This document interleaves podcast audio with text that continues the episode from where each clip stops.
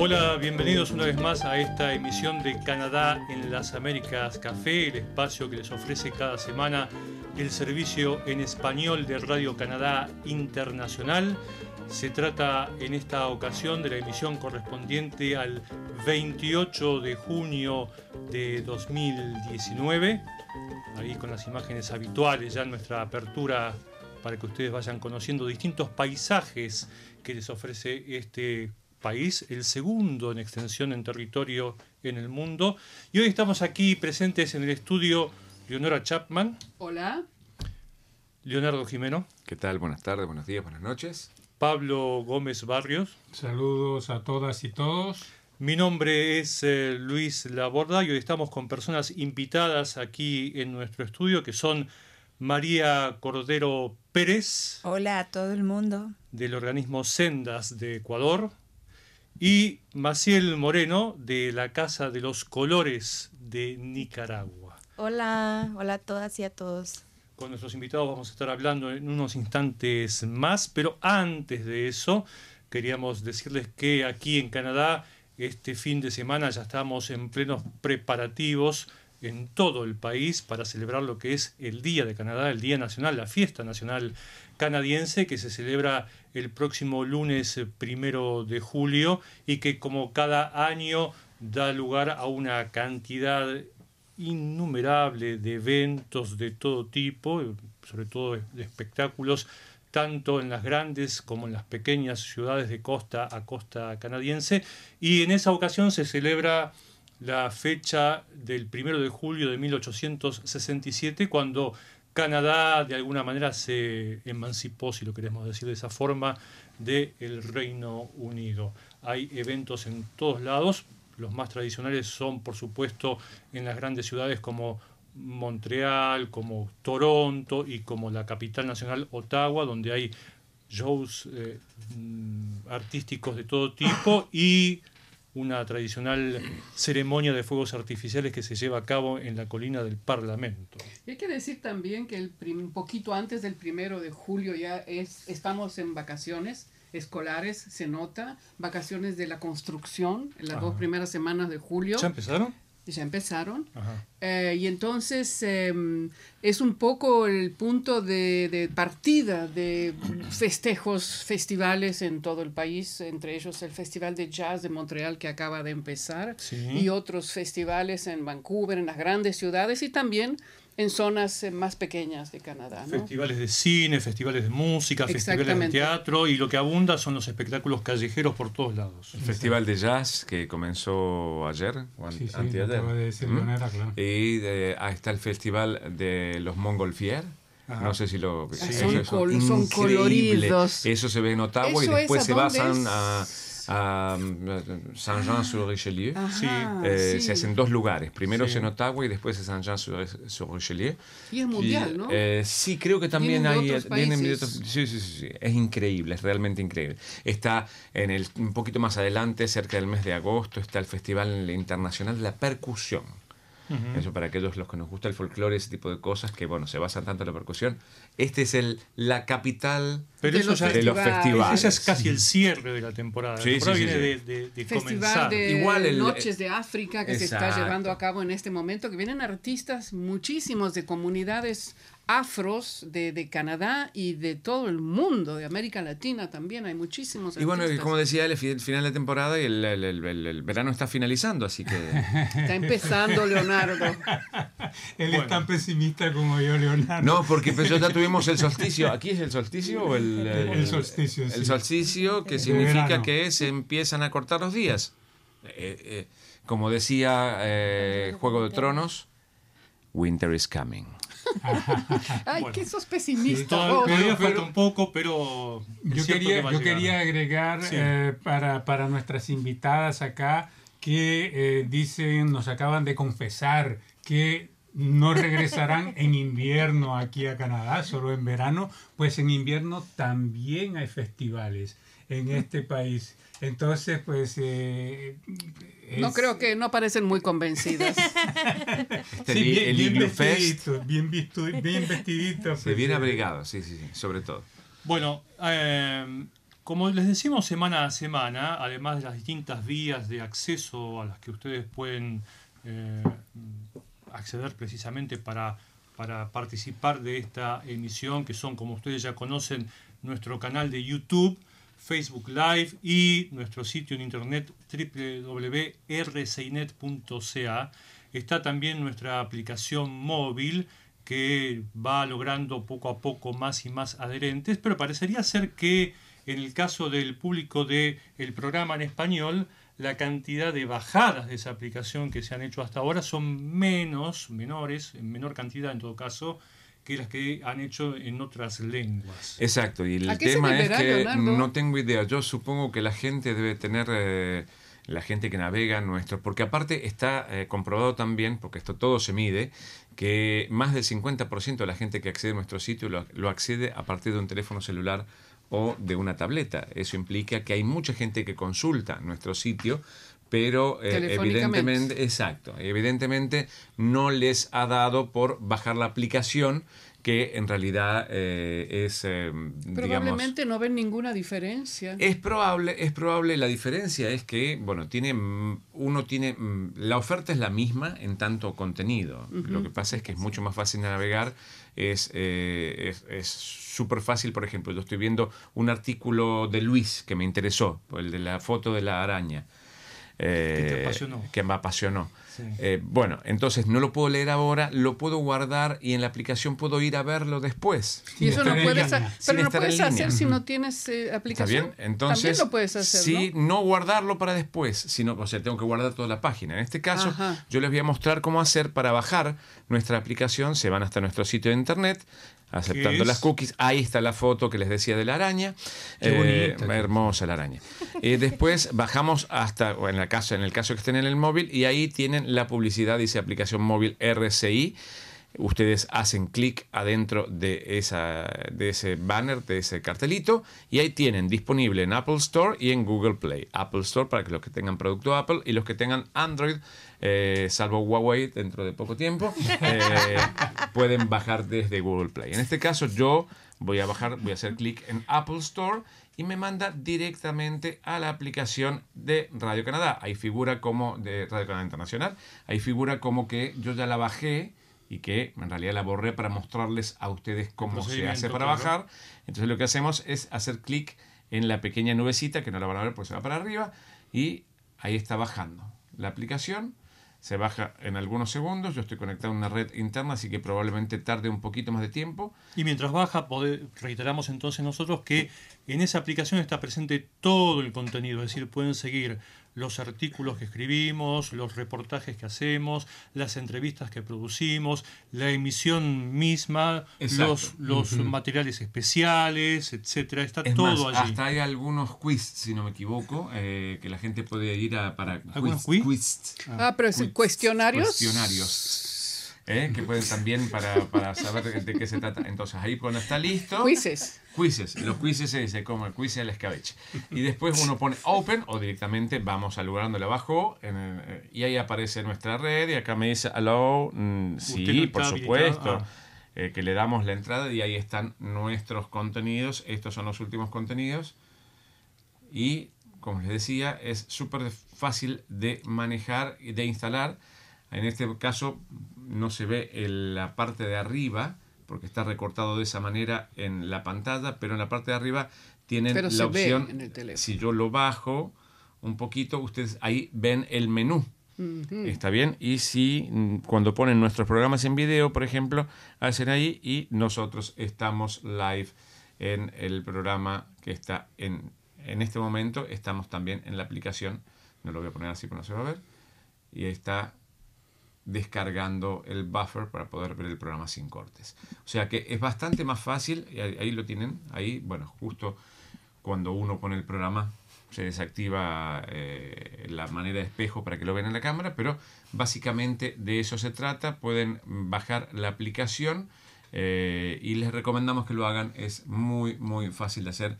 Tanto de bajarla como de operarla. Me da la impresión que la lectura es más fácil. Uno tiene, por ejemplo, para la gente como yo que tiene presbicia, uno puede agrandar las fuentes. Ahí abajo tiene una A menos y una A más. Cuando yo pongo A más, dentro de un artículo se agranda la letra. Sin salirse de los espacios. Exacto, y yo no tengo que sacarme los lentes para leer como hago normalmente. Porque ah, de acuerdo. Supongamos que yo abro la aplicación y escucho el programa en la aplicación de mi teléfono celular. Los comentarios que se hagan ahí en ese momento en vivo, ¿los podemos ver acá? No, porque está dentro del contexto de YouTube. O sea, los comentarios van a salir en YouTube. Nosotros en este momento lo que leemos son, los, de Facebook. Oh, ¿Está bien? Porque mm, estamos conectados con ese y ya tenemos gente que sabemos que nos escribe. En YouTube la interacción es, eh, es mínima en este momento, entonces por eso eh, privilegiamos eh, Facebook para ver los comentarios. Bueno, muy bien. Y a, propósito de los comentarios, ya hay comentarios. Eh, Daniel Camporini nos dice saludos desde Argentina. Un saludo, Daniel. Daniel Camporini, el que eh, vamos a volver en instantes más. Eh, Stephanie Jovel dice: Tiene un email para contactarlos. Y ahí le escribí amlat de América Latina, amlat arroba rcinet.ca. Eh, y después Karin Wilson nos está viendo también y Gustavo Luca, uno de nuestros top fans. Sí, señor, desde la ciudad de Melo, en Uruguay. Feliz día de Canadá. Espero acompañar los festejos tanto en RCI como en TV5 Monde, porque los pasan en la, la, parte de la programación que está en Francia. Eh, haciéndose en Francia, también pasan contenidos canadienses. Perfecto, hecha entonces la invitación para que bajen la aplicación móvil y nos puedan seguir a través de sus tabletas, teléfonos móviles, etcétera. Sabemos que quedan extasiados por este espacio que les brindamos todos los viernes a esta hora, pero también pueden volver a vernos en nuestros equipos móviles, ¿por qué no? Ahí tienen mucho material que pueden consultar no solamente a través del sitio de internet y si bien este programa creo y está comprobado los tiene ya obnubilados pueden acceder a ese otro material. Cada vez más superlativos. Sí, sí, efectivamente. Nos queremos mucho. Nos queremos mucho, efectivamente. Bueno, ahora hablando en serio, vamos a ir a nuestros invitados en el día de hoy. Los presentamos rápidamente en el inicio de la emisión. Lo reiteramos entonces, estamos en compañía de María Cordero Pérez que es del organismo Sendas de Ecuador, y Maciel Moreno de la Casa de los Colores de Nicaragua. Eh, nuestros dos invitados tienen ya una extensa trayectoria en la defensa de los derechos de las personas y particularmente en el caso que nos ocupa hoy, en lo que hace a la defensa de los derechos de la comunidad LGBTQI de sus respectivos países. Y la primera pregunta es entonces, a cualquiera de las dos, a la que quiera comenzar a hablar, cuál es la situación de este sector de la sociedad en sus respectivos países. Voy a empezar contando lo que pasó en, Ecuador hace dos semanas. bueno, muchísimas gracias a RCI por la invitación. Es un gusto acompañarles y que la gente de todo el mundo nos esté escuchando. Eh, para Ecuador es un gusto poder contarles que hace dos semanas se aprobó, después de seis años de lucha, de trabajo, de advocacia, el matrimonio igualitario. Esto lo aprobó la Corte Constitucional del Ecuador luego de un largo proceso legal, ustedes saben, se tuvo que demandar al registro civil, se tuvo que demandar a la Corte local, a la provincial, y luego de muchas evasiones la Corte Constitucional por fin la aprobó.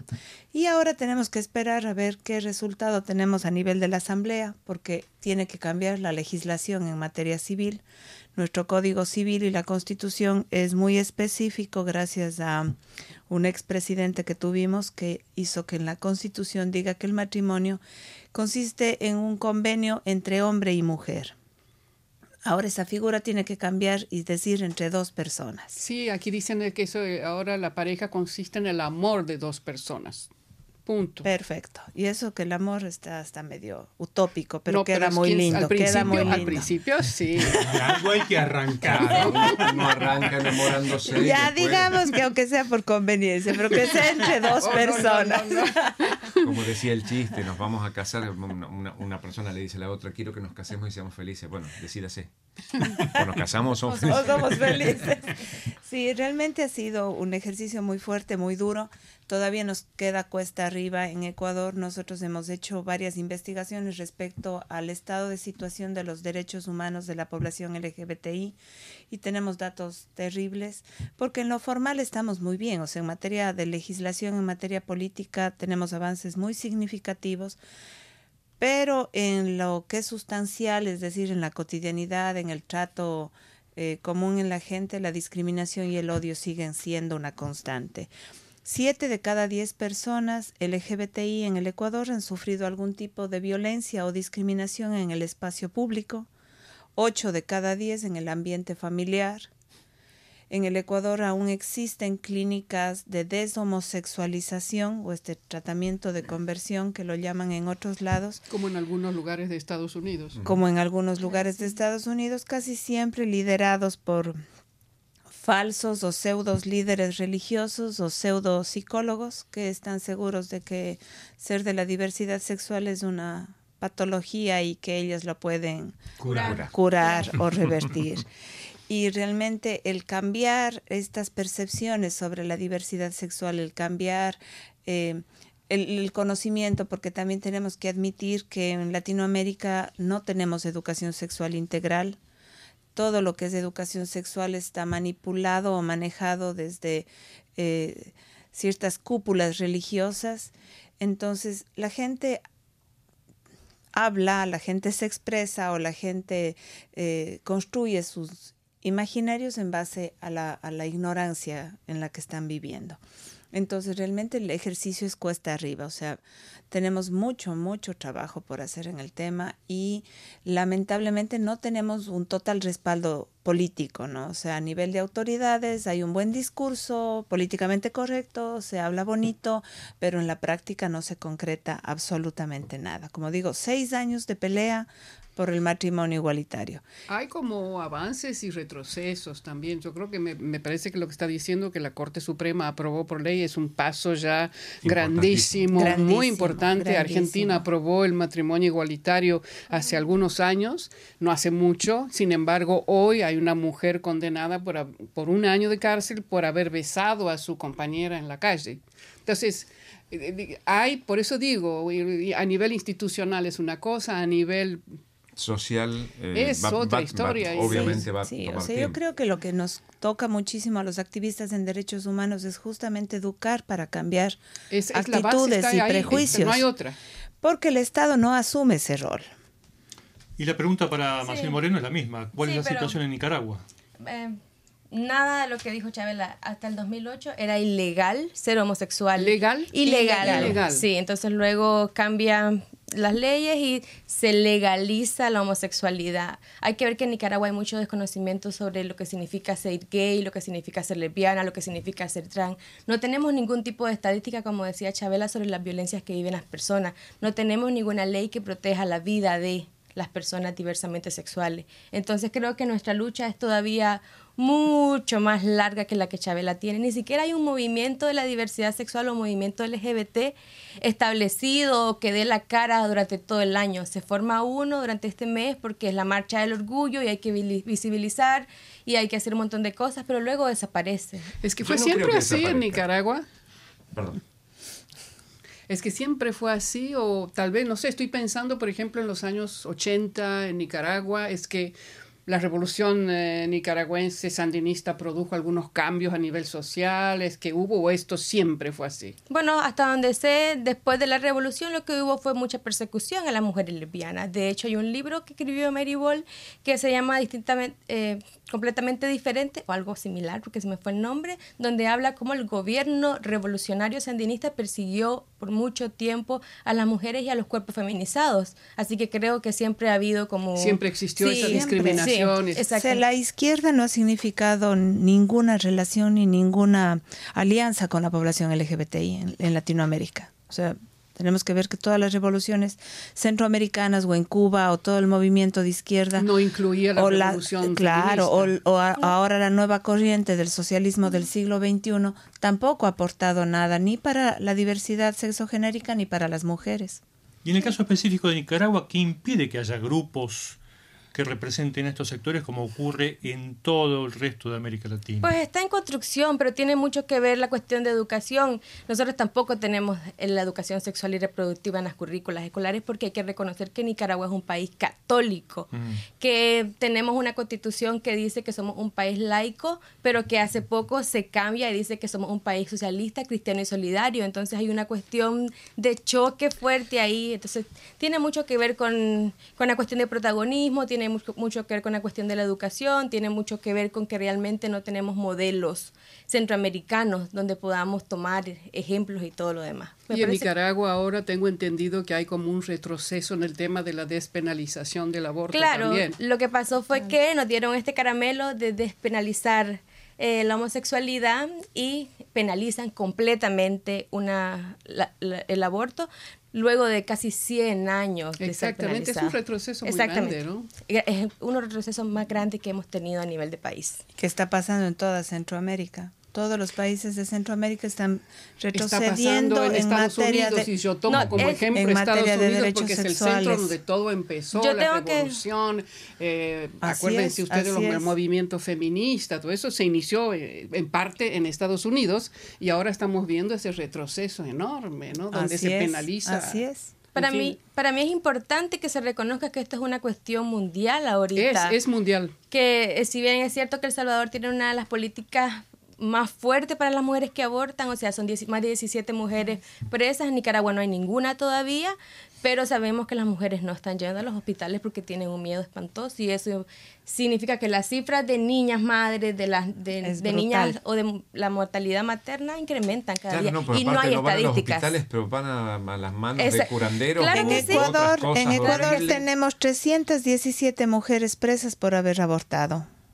y la condena es de 1 a 5 años. Todas son mujeres pobres, todas son mujeres menores de 25 años que ya son madres, que ya tienen uno o dos o tres hijos. ¿Quién se ocupa de los hijos mientras que Ese es el problema, porque el Estado es inconsciente del gasto social que significa el cuidado de los hijos de otros sí, entre otras cosas, ¿no? Entre otras cosas, porque además vivimos, Latinoamérica vive esta situación de que más o menos siempre va a haber otra mujer que asume el trabajo de cuidado, no importa que la madre esté presa, siempre va siempre va hasta la abuela, la tía, la vecina, la sí, entonces nos movemos con una dinámica bastante absurda, ¿no? Sí, aparte hay un desconocimiento grande con respecto a, lo que pretende la ley. La ley de despenalización del aborto implica que aquel que quiera por cualquier motivo puede hacerlo, es libre de hacerlo o no.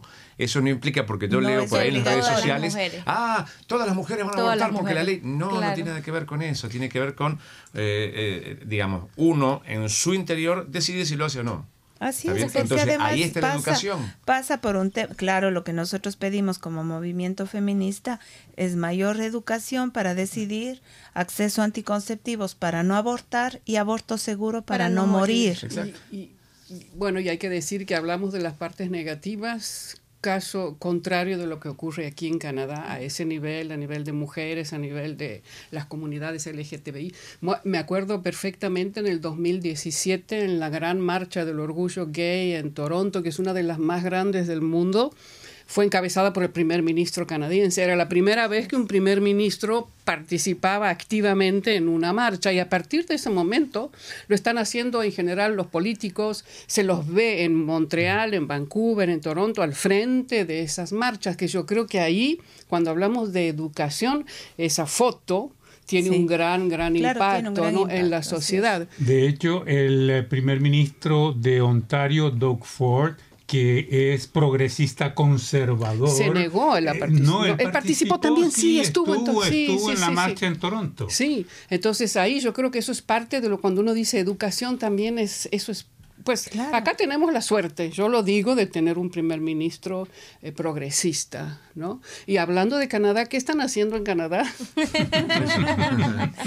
bueno, eh, tuvimos la suerte de recibir el apoyo de Equitas, que es una fundación que trabaja en derechos humanos aquí en Canadá, para ser parte de un programa de entrenamiento en derechos humanos a nivel internacional. Es un espacio realmente maravilloso. Eh, somos 96 personas de 48 países que estamos participando en el, en el evento. Entonces, eh, hemos podido conocer mucho más cuáles son todos los instrumentos de ejercicio pleno de derechos humanos, eh, cómo se puede hacer un informes anuales, cómo acceder al sistema de Naciones Unidas para hacer denuncias o reclamos como países en materia de derechos humanos, pero lo más rico definitivamente es el conocer contextos y realidades completamente distintos, ¿no? Por ejemplo, yo pienso en mi caso, uno viene cargado de prejuicios de qué pasa con los países musulmanes, qué pasa con los países del África, por qué no actúan, por qué no reaccionan, por qué son tan machistas, porque y cuando uno se conoce un poco más del contexto y cómo funciona eh, su sistema social, su sistema político, realmente uno comprende que existen muchas más estrategias. Pero también ellos han aprendido mucho de nosotros. Estoy absolutamente seguro. El movimiento feminista y LGBTI en América Latina tiene estrategias muy ricas y creo que... Y años de lucha también. Y una larga, larga data. Entonces... Maciel, ¿qué es lo que te llevas de, este, de estas tres semanas de trabajo bien intenso, como dijiste al principio? Yo casualmente estaba pensando que antes de venir acá nosotras hicimos una evaluación de casi dos horas y yo estaba escribiendo que también me tocó desconstruir un montón los prejuicios que tenía para con otros países centroamericanos y de sudamericanos y otros lugares. Creo que lo que me llevo es que a pesar de que vivimos en contextos culturales y políticos y económicos súper diferentes, trabajamos con una misma estrategia y seguimos poniendo la cara a los gobiernos, a los estados, a las demás personas, a la misma comunidad para defender derechos, para seguir trabajando en seguirnos construyendo a nosotras mismas y seguir construyendo espacios seguros para otras poblaciones sin dejarnos a nosotras atrás, porque también nosotras importamos.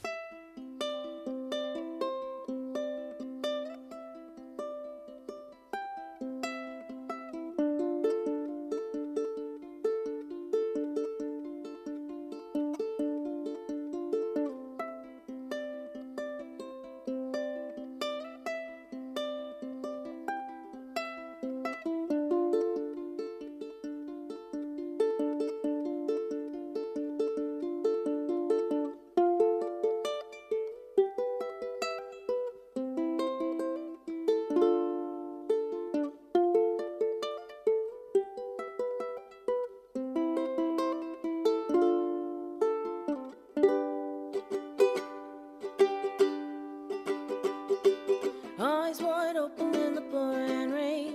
Can't do nothing when you're on my brain. I'm missing you, babe. I know it's you, babe. Arms raised high to the sun in the sky. Counting all the goddamn reasons why I'm loving you, babe. I know it's you, babe. From the first time I laid eyes on you, I knew you are mine.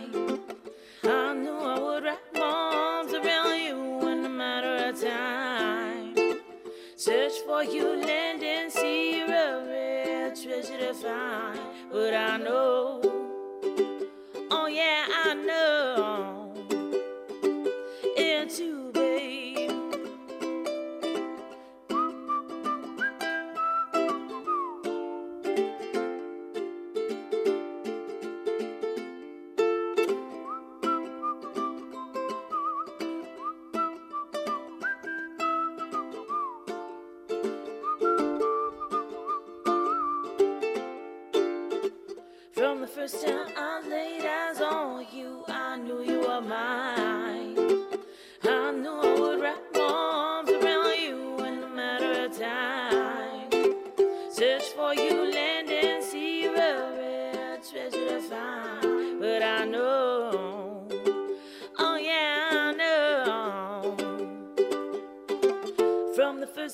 I laid eyes on you, I knew you were mine. I knew I would wrap my arms around you in a matter of time. Search for you, let it see your rare treasure to find. But I know, oh yeah, I know.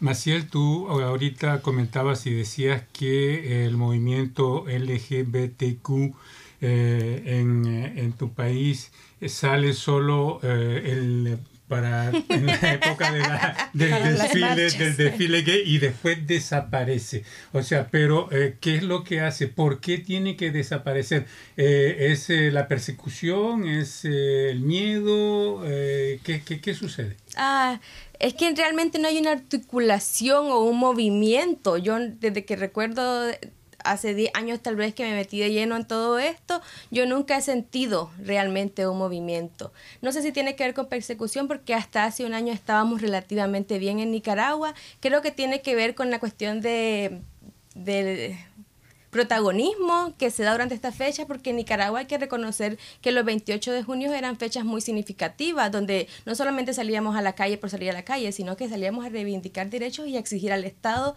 que se nos reconociera en el Código de la Familia, porque no estamos reconocidos. Pasa igual que, que en Ecuador y en otros lugares donde se establece que la familia es una mamá y un papá y los hijos. Ni el, perro y el gato. No, no, no. Ni el perro, ni el gato, ni la abuela, ni nada más. Es solamente el papá, la mamá y los hijos. Creo que lo que tiene que haber es como un fortalecimiento a las pocas organizaciones que están en el país LGBT. Lo que sí tengo que reconocer eh, de, de, movimiento en Nicaragua es el movimiento feminista que está muy, muy involucrada con el movimiento de la diversidad sexual, que es un movimiento que se mantiene todo el tiempo y creo que el movimiento de la diversidad sexual tiene mucho que aprender de este movimiento feminista. Bueno, muy bien, les agradecemos entonces eh, la presencia. Se quedan igualmente con nosotros unos minutos más en esta emisión, pero queremos agradecerle formalmente, antes de pasar a otro tema, la presencia a María Cordero Pérez y a Maciel Moreno les invitamos a volver cuando quieran, sea en invierno o invierno. Si, me invitan, si me invitan, vuelvo en invierno. Una semana en invierno está todo perfecto. Una semana. Vamos a esperar las invitaciones. Les agradecemos muchísimo. Esperamos que la situación entonces en sus respectivos países eh, mejore y poderlas tener aquí nuevamente en el futuro con mejores, noticias. efectivamente.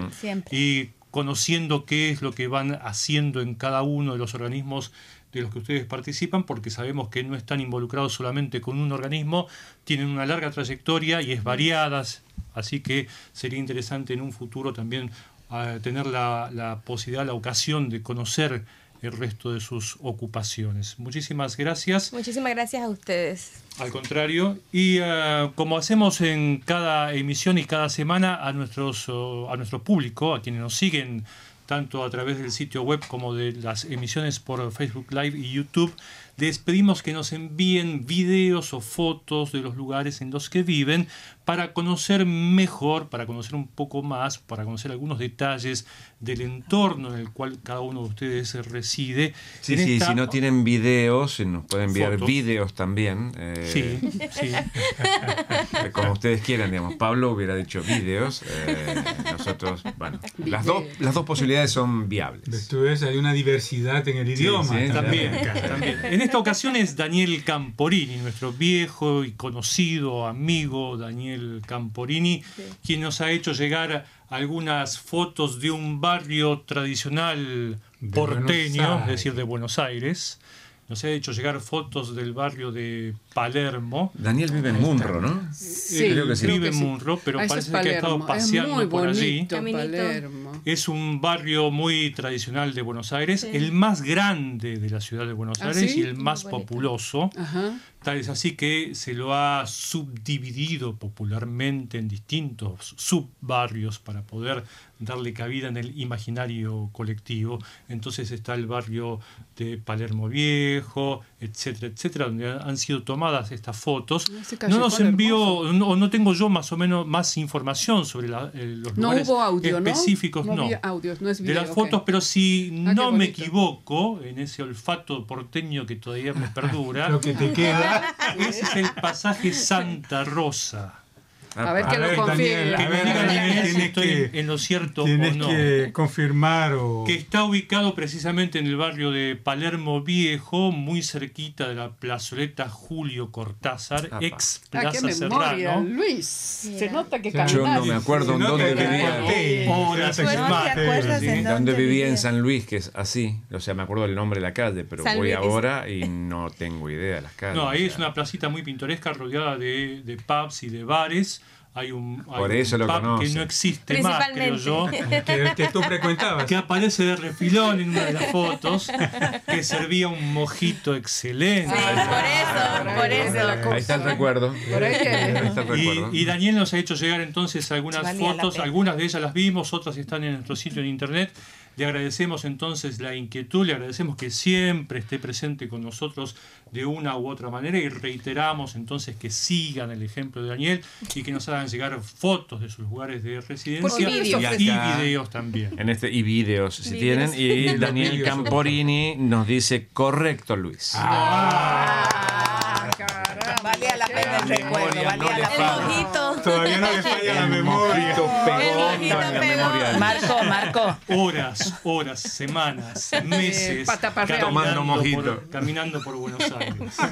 Eh, por algo en algún momento los compañeros, los colegas, los viejos colegas de otros medios me cargaban y me decían que en algún momento yo había sido o el fundador de Buenos Aires o taxista en la ciudad, porque ah, no podía conocer tanto. Más bien taxista, yo diría, ¿eh? los fundadores ya. Pero no se agotan así las imágenes que tenemos para el día de hoy. Ah, no, no se pueden agotar de todas formas. Porque como ustedes saben, hoy precisamente, hoy precisamente se lleva a cabo la inauguración oficial del nuevo puente Samuel de Champlain. Aquí en Montreal. Este viernes, un este puente que une la ciudad de Montreal con la ribera sur.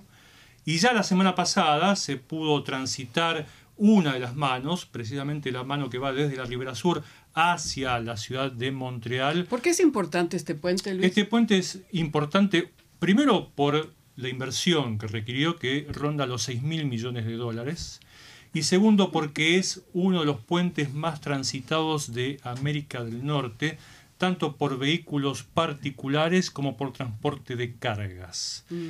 Este nuevo puente de Samuel de Champlain viene a reemplazar el viejo puente de mm, Champlain que está al costado, no aparece ahí en la foto, pero está al que costado. Que es una estructura metálica. Que es una estructura en parte metálica y en parte cemento, pero que eh, precisamente por la enorme cantidad de tránsito se deterioró muy rápidamente y duró mucho menos de lo que tenía que durar. Tiene apenas 50 años de inaugurado y sin embargo mm. cuando uno lo mira parece que tuviera ya 200 años de existencia. Yo tengo casi 50 y estoy perfecto. Y míralo cómo está. Exacto, bueno, entonces el deterioro se nota en más de un sentido, no solamente en el puente, sino también en otros... No, es mentira.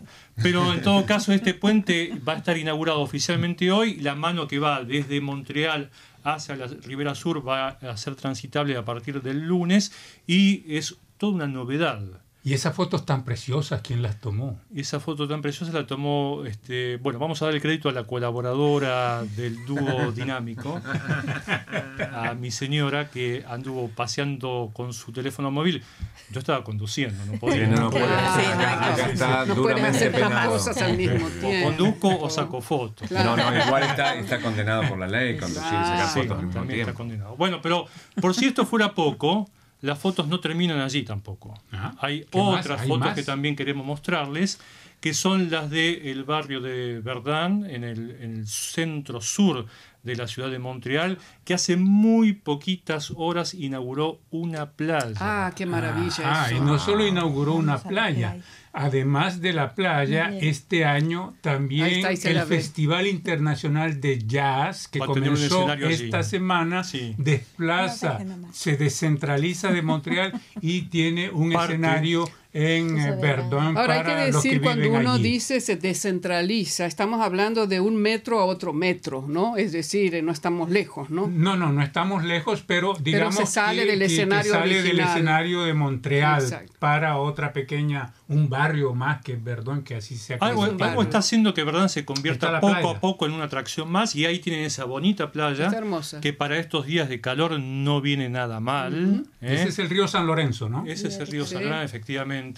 hay eh, un predio muy bien ubicado, muy bien reformado, hay sistemas de seguridad, pueden ir los niños tranquilamente, hay espacio suficiente para todo el que quiera llegar y a quienes no tengan la posibilidad, porque no cuentan con vacaciones por el momento, porque no tienen los recursos, porque no pueden viajar en este momento o lo que fuere, pueden ir a darse un chapuzón allí. Hay eh, también actividades náuticas muy cerca, con gente que anda en motos acuáticas, en kayak, en botes, etcétera. Así que poquito a poco ese viejo barrio de verdad que supe habitar en algún momento, hace ya algunos años, va ganando vuelo. ¿Tenía bares? Tenía bares ya. Ah, no, eso no. No, pero ahora tiene también. ¿ah? No me haga mala fama. bueno, muy bien. Entonces, buena fama. va, eh, dada, dada ya cierta información de lo que viene pasando aquí, vamos a dar cabida a algunos de los mensajes que nos están llegando. Eh, bueno, luego del, del, correcto Luis de Daniel Camporini, tenemos a otro top fan, Miriam Alarcón, que nos envía saludos. Daniel nos explica que las próximas fotos van a venir con detalles. Muy bien. Ah, muy bien. Y Miriam Alarcón dice, los estamos viendo desde en Tucumán, Argentina, así que un abrazo grande. Que mande fotos de Tucumán, sí, muy bonitos paisajes fotos de Tucumán. Los cerros. Sí, no, Tucumán. y la ciudad también. La ciudad San Miguel de Tucumán tiene lugares muy Pero me gustan mucho los cerros. Sí, los ingenios, está lleno de ingenios es horrible, también. No, empiezan a quemar, no, no, empiezan pero no estoy hablando de eso. Caña, están parquizados porque están hechos Ah. justamente para que la gente lo tome como una atracción turística. No te van a poner adentro de donde están quemando la caña. Bueno, pero es que, eh, es, eh, es que aunque estás lejos, igual la sientes. Sí. Claro, Vuela, si vuela. vives ahí, Y, sí. y de Tucumán yo solo conozco la canción Lunita Tucumana. Y bueno, ¿no? por algo, ¿ves? La Habíamos prometido ser precisos porque como dijimos al comienzo de la emisión tenemos muchísimo para hoy y lo que ya no tenemos muchísimo es tiempo. Nos Ah, queda cada vez menos. Cada vez estamos más cortos. Cada vez estamos más cortos de tiempo. O, o tenemos demasiado material o somos muy locuaces. Los invitados son súper interesantes todas las semanas también, así que tal vez deberíamos extender nuestro espacio de difusión. Vamos a tomarlo en cuenta. Pero si, si se, si se ocupa otro de producirlo. Vamos a pasar Vamos a entonces. recordarnos de eso, Luis. Vamos a pasar entonces a los temas que la sección ha estado trabajando a lo largo de la semana y como es tradicional también, en cada emisión les rescatamos, les proponemos uno de esos temas por cada uno de nosotros, pero recuerden que hay mucho más en nuestro sitio en internet. En este caso vamos a darle la palabra en todo caso a Leonora para que nos cuentes cuál es el tema que rescatás de todos los que has eh, El tema que rescato y eh, es por el, por el lindo final que tiene, porque estamos hablando siempre mucho de los problemas que encuentran los trabajadores temporales extranjeros cuando llegan acá, eh, problemas de adaptación, pero también problemas de explotación.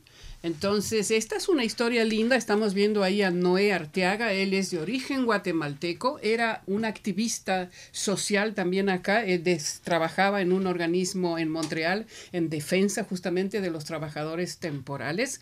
Pues eh, estuvo muchísimo tiempo, ocho años viviendo en Montreal hasta que se trasladó hace dos años más o menos a Halifax, en la provincia de Nueva Escocia. Se fue ahí a trabajar, a aprender el inglés, a hacer otras cosas. Y pues ahí lo vemos, este 19 de junio recibió la ciudadanía canadiense. Entonces, en ese sentido, creo que es... Valió la pena. valió la pena, hizo un largo camino Noé Arteaga, lo conocemos desde hace mucho tiempo, lo entrevistamos muchas veces. Entonces me decidí un poco a contar esta historia que me parece que tiene un final Feliz. lindo, feliz. ¿Sí? y que es un gran día, ¿no? Para nosotros los inmigrantes. Para todos nosotros, el día que acuérdense recibimos cuando- la ciudadanía canadiense. Claro, acuérdense. Y un poco le pregunté qué cambiaba eso en la vida de él y me dijo, a mi nivel personal no, pero en otro sentido sí voy a poder votar. Se vienen las elecciones en claro. Canadá. También se puede presentar a ocupar un cargo político y va a seguir trabajando, dijo, con los trabajadores temporales. Bueno, Muy felicitaciones entonces a Noé Arteaga, otro ciudadano canadiense más, Ujú. ¿eh? proveniente del exterior. Y Centroamérica. Pablo, Señor, ¿cuál es el tema que vos rescatás esta semana? es un tema de, de sobrepasamiento del, del ser humano, ¿no? Es un quebequense que se llama Jimmy Peltier que a los 20 años tuvo un accidente de automóvil y em, quedó parapléjico. Entonces él eh, se dedicó desde entonces a, a practicar todos los deportes que podía con su handicap y uno de los deportes eh, que, que aprendió es ahí lo vemos en una bicicleta de manos como no se puede como no puede utilizar sus piernas tiene que propulsarse con las manos Entonces se dio un desafío para recaudar fondos justamente eh, para niños autistas y para personas con handicap físico y mental. Se dio el desafío de atravesar todo Canadá, 7.200 kilómetros desde la ciudad de Vancouver hasta la ciudad de Halifax.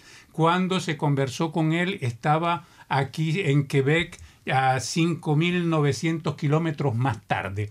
Entonces, eh, me pareció una historia bonita y yo creo que los que estén más interesados pues pueden consultarla, irla a ver y escuchar en nuestro sitio internet. Perfecto. Y antes de darle la palabra a Leonardo, no por falta de cortesía, sino porque está en el guion y para no problematizarle el trabajo a nuestros técnicos, les presento el tema que yo estuve trabajando esta semana, que tiene que ver con el cambio climático en la provincia de Nuevo Brunswick. El cambio climático afecta a todo el país y a todo el mundo, lo sabemos, pero en el caso específico de Nuevo Brunswick ha habido un reciente estudio que ha detectado, por un lado, que la temperatura promedio sube en esa provincia más rápidamente que en el resto del país, lo cual es alarmante, está muy cerca del promedio del resto de Canadá, pero duplica el incremento de la temperatura promedio en el mundo. ¿Eh? Y eso es algo que está mm, problematizando la vida de los habitantes locales porque sabemos que en Nuevo Brunswick el calor no reina, no, no son calores eh, agobiantes los que se llega a vivir allí, como en otros lugares, como los que están haciendo estos días aquí en Montreal, por ejemplo. Y en Europa, parece, en Francia. Sí. Y esto trae aparejados problemas, como por ejemplo un incremento de las precipitaciones, más calor y por supuesto mm inconvenientes en la vida cotidiana que pueden llegar a desencadenar problemas mentales, enfermedades mentales. Y es algo que está ya preocupando a las autoridades de esa, de esa provincia. Entonces hay un informe elaborado hace dos o tres días eh, por mi parte que está ya también en el sitio en internet. Y por último, Leonardo Jimeno. Antes, rápidamente, 12, 19, 26 de julio y 2 de agosto, Estamos de vacaciones. No, hay programa, lo vamos a ir avisando con tiempo, pero no quería olvidarme de decirlo para que la gente sepa que el 12, el 19, el 26 de julio y el 2 de agosto no va a haber programación. Eh, por lo menos, eh, sí, sí, sí. Bueno, en realidad se, se, estila en la casa, en Radio Canadá, tomar vacaciones las, eh, los programas que son muy exitosos. Entonces, bueno, y lo mío tiene que ver con Apple, que se afianza y amplía su oferta para la salud. primer producto para diabetes ya en algunas tiendas de Apple Store. Esto es One Drop, es un pequeño artefacto para sacar, para hacer la medición de, la, glucemia, exacto, del azúcar en sangre. Es para los diabéticos. ¿Y qué diferencia hay entre el aparatito que te lo pinchas en tu casa y Lo que pasa es que este tiene un montón de datos, va juntando datos de, y, funciona con un, algoritmo dentro del teléfono y va recopilando datos con los suyos y con los demás. Eh, cáncer y otras cosas. No, pero yo puedo poner, por ejemplo, yo tengo, tengo cinco números eh, que, están eh, asociados al mío para que si yo tengo una hipoglucemia o una hiperglucemia le avise a mis familiares para que tomen acciones ah, qué bien eso. o para reportar al médico. Exacto. Ese material ya está entonces en el sitio de internet también disponible. Los invitamos a que lo vayan a ver. Ustedes están escuchando la cortina final. Eso quiere decir que nuestro programa por hoy se terminó ah, prácticamente. Les agradecemos como siempre haber estado una vez más con nosotros. Les agradecemos también nuevamente a María Cordero Pérez y a Maciel Moreno haber participado de esta emisión. Y nos despedimos entonces hasta el 9 de agosto. No, no, primero, no, no, no, la semana que viene. Ah, perdón, perdón, estamos, una emisión más. Sí, estamos una semana más. Me estaba apurando ya. Falta una semana ahí. Pues. Chao. No nos asuste. Gracias.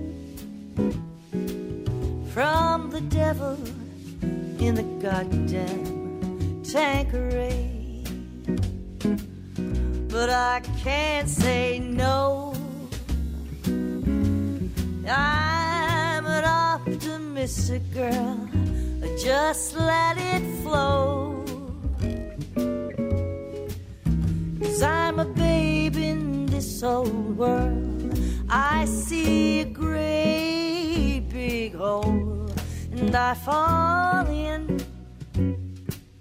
Well, I fall in. Great big hole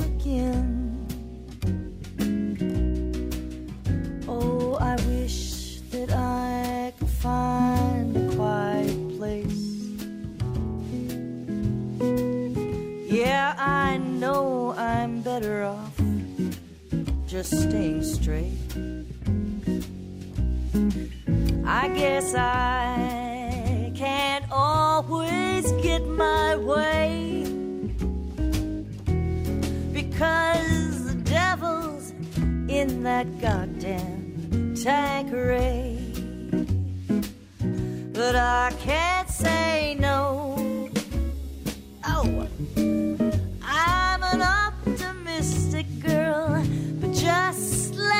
flow. Cause I'm a babe in this old world. I see a great big hole, and I fall in. Well, I fall in the great big hole again.